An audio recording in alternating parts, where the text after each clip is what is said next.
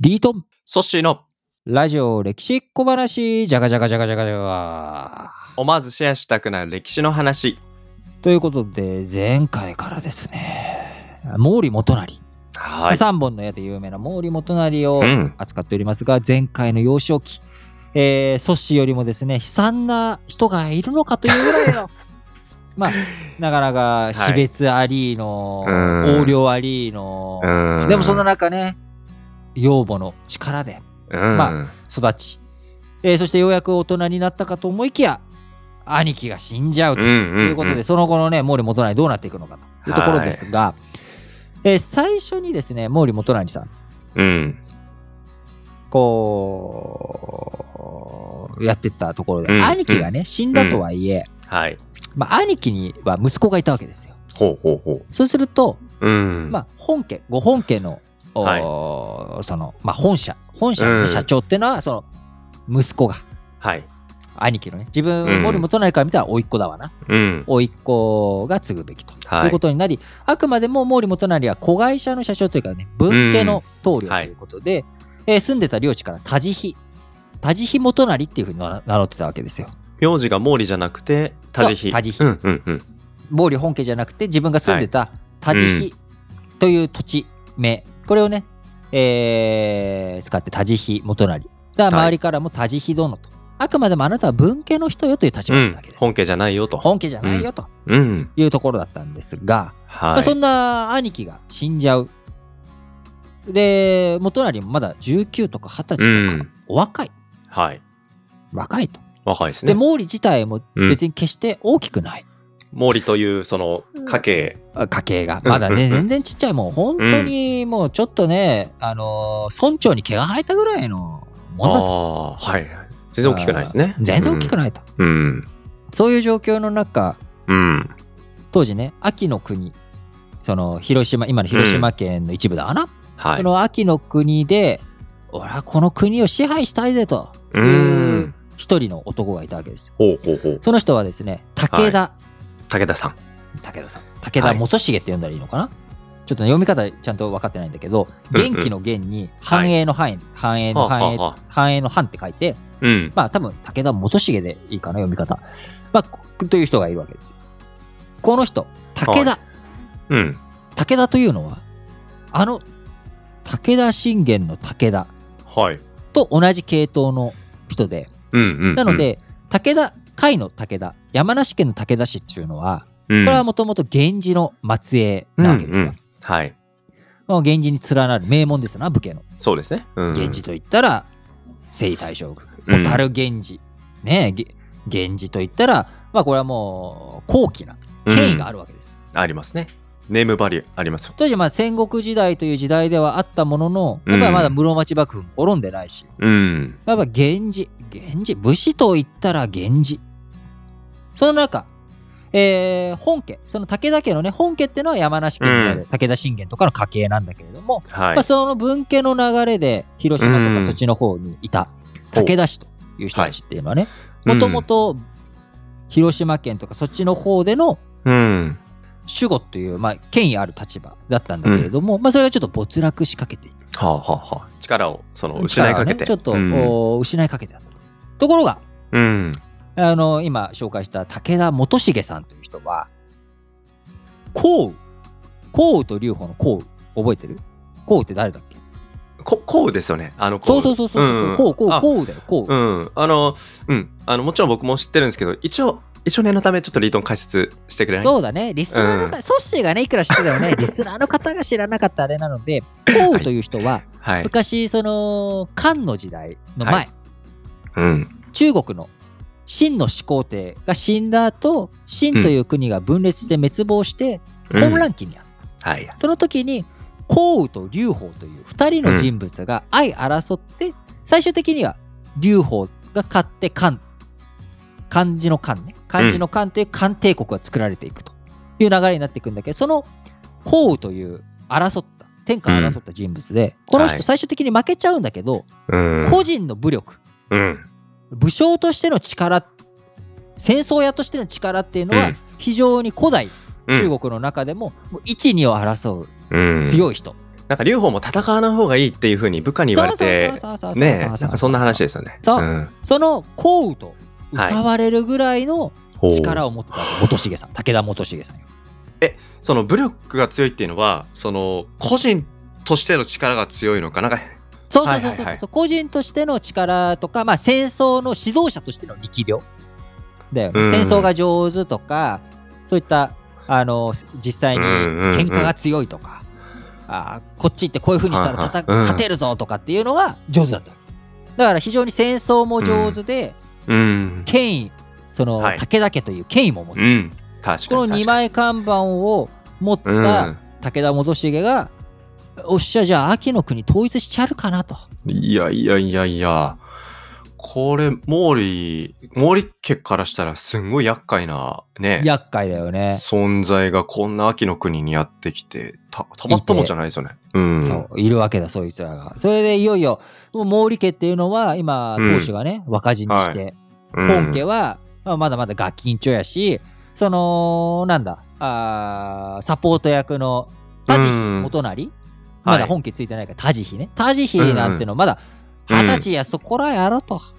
はいはいはい。こんなやつらもん蹴散らして、うんオラが国統一したるわと、あおーい俺はこうだぞうんとおいうふうに勇んでうん戦いに臨んできたわけです。まあなんならね左手一本で蹴散らせどぐうから知いらのしたらわ力けのお差前なんをてな感とじますね小指で十分や小指でっていううんうんそれぐらいのね勢いでやってきたんですが、がなんと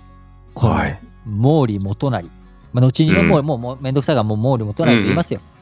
毛利元就さん1517年はいその兄貴が死んだ翌年ですなうん武田元重が、あのーその元重とうん戦って、戦って首取っちゃうわけですよ。うち、ういやち取っちゃうわけですよ。もうえだっ、元成てこ降雨ですよね降雨降雨じゃないですけど降雨と歌われるぐらいのね、人間を。これをいや有田合戦。有田合戦有田合戦。有田中井出の戦いとかっても言ったりするんだけど、うん長いからうんもう俺有田合戦って呼んでるんだけど、うんこの有田合戦、はい西の桶狭間と言われるぐらい劇的な勝利と。いやー桶狭間の戦いっていうのはね、これはもう、あのまあ場所が実際桶狭間じゃなくて田楽狭間だったとかいろんな話あるんだけれども、うんまあ、織田信長がセンセーショナルに、自分よりも強敵だった今川義元をうん倒した、うん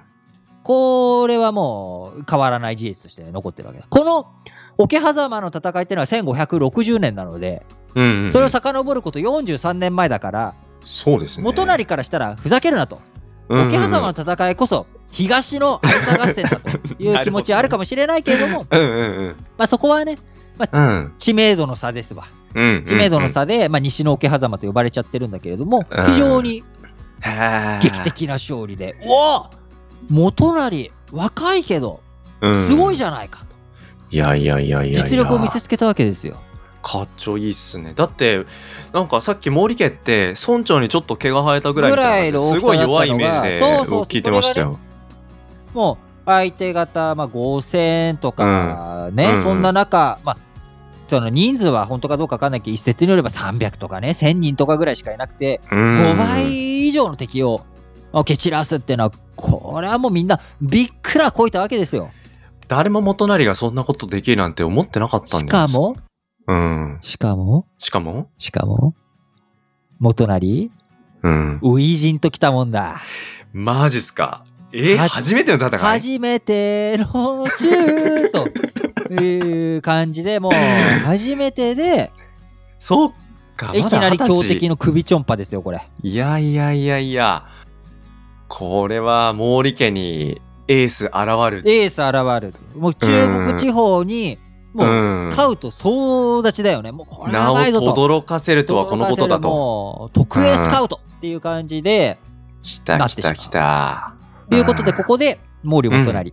はい文系から本家、はい27歳ねそこまでで、はいまあ、自分のねえー甥、っ子をま殺したという説もあるんだけれどもあおうん1523年にその、うんおー自分の甥っ子が兄貴の忘れ形見が、はいわずか9歳で死去するとうん。いや有田合戦にも勝ってる戦争指導力もある、そしてあると血筋的にもうん。ねその仙台の、まあ、はい東大はその死んじゃった、あ若い仙台の弟、うん。まあ、直系男子である毛利元就がうん。本家を継ぐべきだということでそれまでね多治比分家の多治比元就さんだったのが27歳で毛利本家の家督を継ぎ我らが知っている毛利元就という名前にここでね名実ともになっていくということで、やっぱり実力を見せつけるっていうね、うんこの苦労しました、はい幼少期困窮しましたっていうだけではいダメ、人う間んはやっぱりうんガツンと、ガどツンことか勝で利大成功をね、大成収める功とを示したということで、えー毛利元就という人非常に戦術家、まあ、個人の武力がね個人の腕力がどれだけ強かったかっていうのはちょっと分かんないですけどうんはい。非常に戦上手だったわけです。でなこるほどの西の桶狭間と言われている有田合戦、はい。えー桶狭間と有田合戦、うんそしてすごい昔だけどもう45年前かな、うん川越野戦って取り上げたの覚えてるかな、覚えてます、覚えてます。川越野戦。うんこの3つが三大奇襲と言われてるはあ日本戦国時代のね三大奇襲と言われてるうんうん一つに毛利元就の初陣がいや、ウイジン、初陣すげえ。うんデビュー戦ですよね、だからね。いやー、かっちょえ初めての中っていえ。うもうちょっとなんかセンセーショナルな感じにとどめといてくださいでよ。もうこれコロスケもびっくりだよびっくりですよ。びっくりということ なでるほどここでついに世の中にデビュー戦も勝利で飾り、そしてねえ自分の甥っ子が亡くなった後には毛利本家も次うん毛利元就、えー村長に毛が生えたぐらいの毛利家をこの後はい。どう拡大していくのかということで、次週はい。皆さん活目して待てここまでのお相手は私リートンとそしでお届けしました。バイバーイ。ラジ歴をお聞きいただいている皆さん、いつも本当にありがとうございます。ラジ歴ではこのメインチャンネル以外にもですね、日曜ラジ歴や新聞解説ながら聞き、日本史総復周辺の全エピソード、えーこちらをラジ歴会員サイトの方で公開しております。ぜひこちらの方のね、会員サイトにも皆さん登録していただければと思いますので、概要欄の方に会員サイトへの URL、登録方法、こちらを記載しております。メールアドレスがあれば登録誰でも、おどなたでもできるようになっておりますし、お聞きいただく際にはですね、ブラウザ経由とはなりますけれども、インターネット環境があれば皆さん聞くことができますので、ぜひ会員登録の方よろしくお願いします。